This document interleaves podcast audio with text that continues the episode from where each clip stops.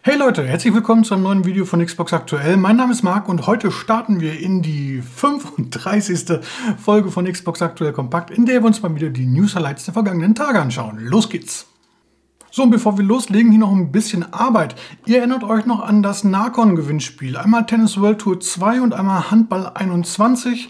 Äh, und ich würde mal vorschlagen, wir machen das jetzt hier mal ganz schnell live, damit es ein bisschen spannender ist. Ähm, Erstmal Handball. Ähm, der älteste Kommentar kriegt die 1, der zweitälteste die 2, 3, 4 und so weiter und so fort. Ich habe weder Kosten noch Mühen gescheut und mir eine ähm, gratis äh, Zufallsgenerator-App runtergeladen.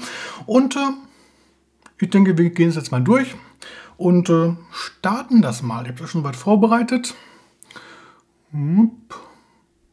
Was kommt, was kommt, was kommt? Die 2. Und die 2 ist Blattgott 82. Herzlichen Glückwunsch. Ähm, so, und jetzt machen wir das gleich nochmal mit Tennis. Da muss ich kurz die Teilnehmerzahl ändern. Kleinen Augenblick. Und los geht's.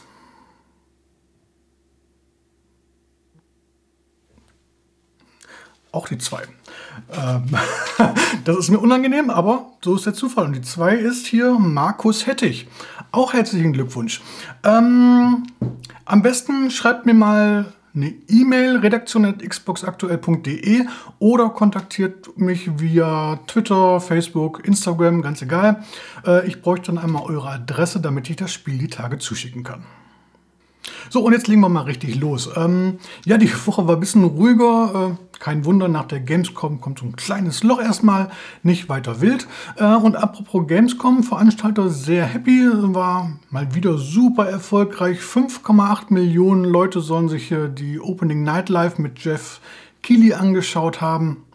Äh, klingt so ganz gut. Äh, und ihr könnt euch schon mal den Termin fürs nächste Jahr notieren. Vom 24. bis 28. August soll es dann soweit sein.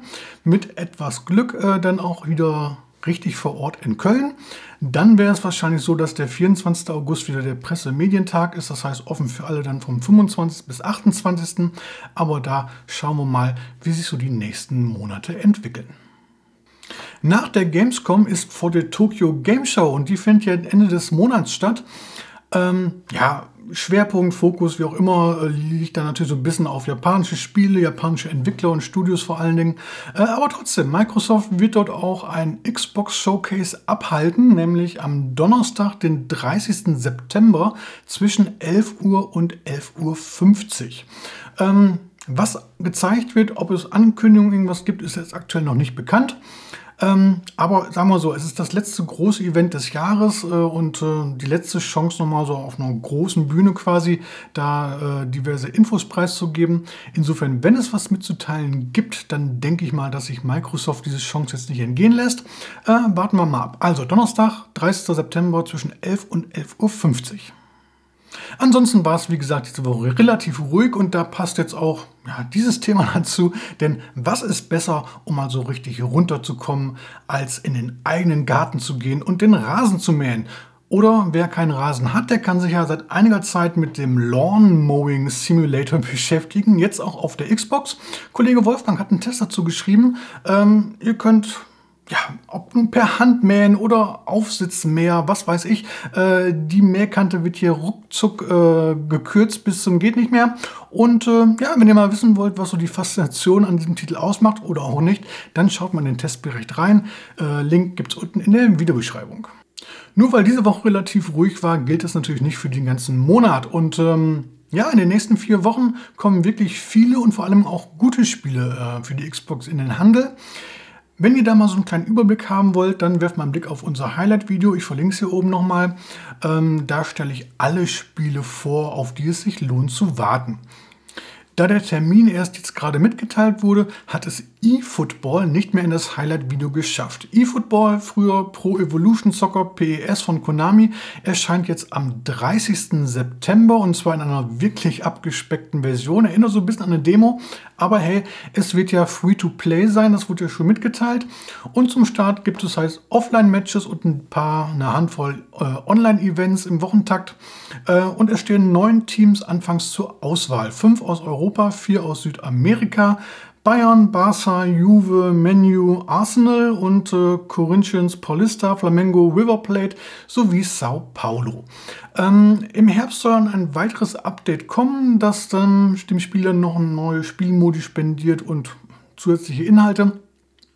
Und in Zukunft ist es dann so, dass nicht mehr jeder DLC kostenlos sein wird, dann wird man halt zur Kasse gebeten, wenn man denn mehr möchte. Ob das Prinzip aufgehen wird, das wird sich dann zeigen. Dann gibt es vielleicht schlechte Nachrichten zu Cyberpunk 2077 und äh, The Witcher 3 Wild Hunt. Äh, beide Titel für die Xbox One schon erschienen. Ihr wisst, äh, Cyberpunk war sehr holprig letztes Jahr.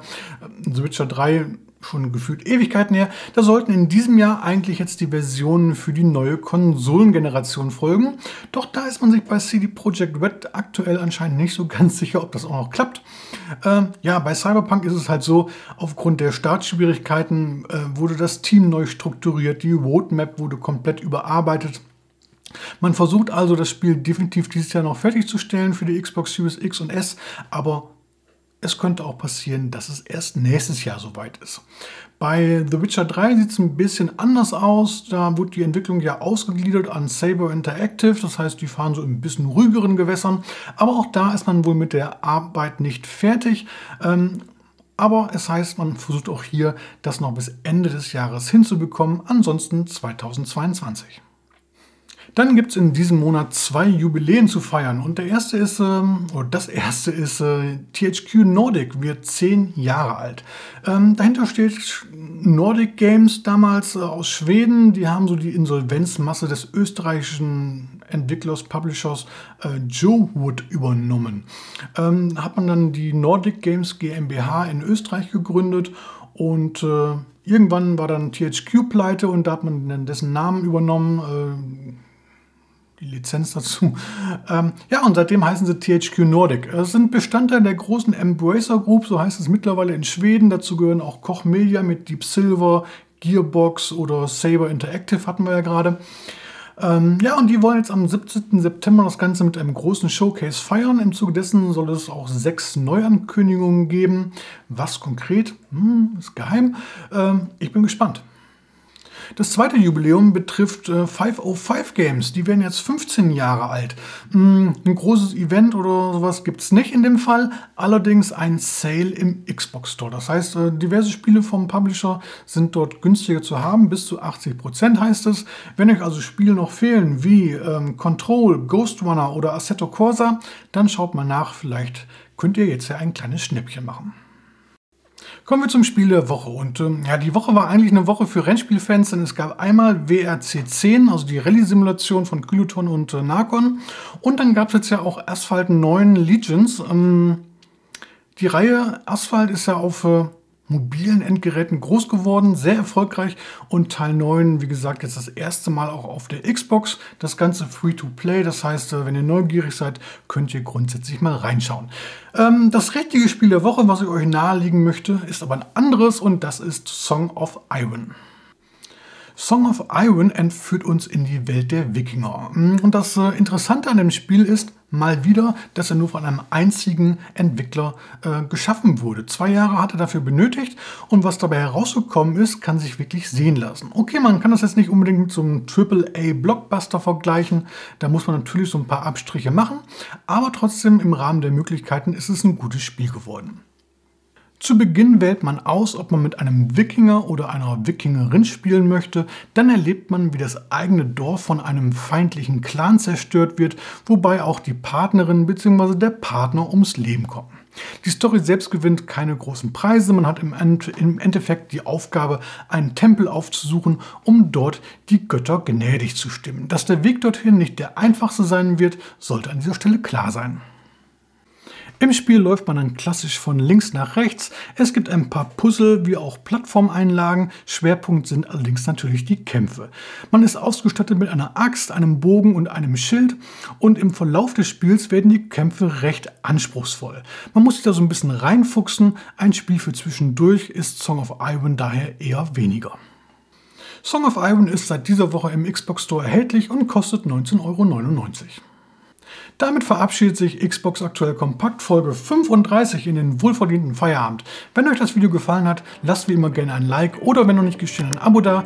Wir sehen uns dann beim nächsten Mal wieder. Bis dahin, macht's gut. Ciao, ciao.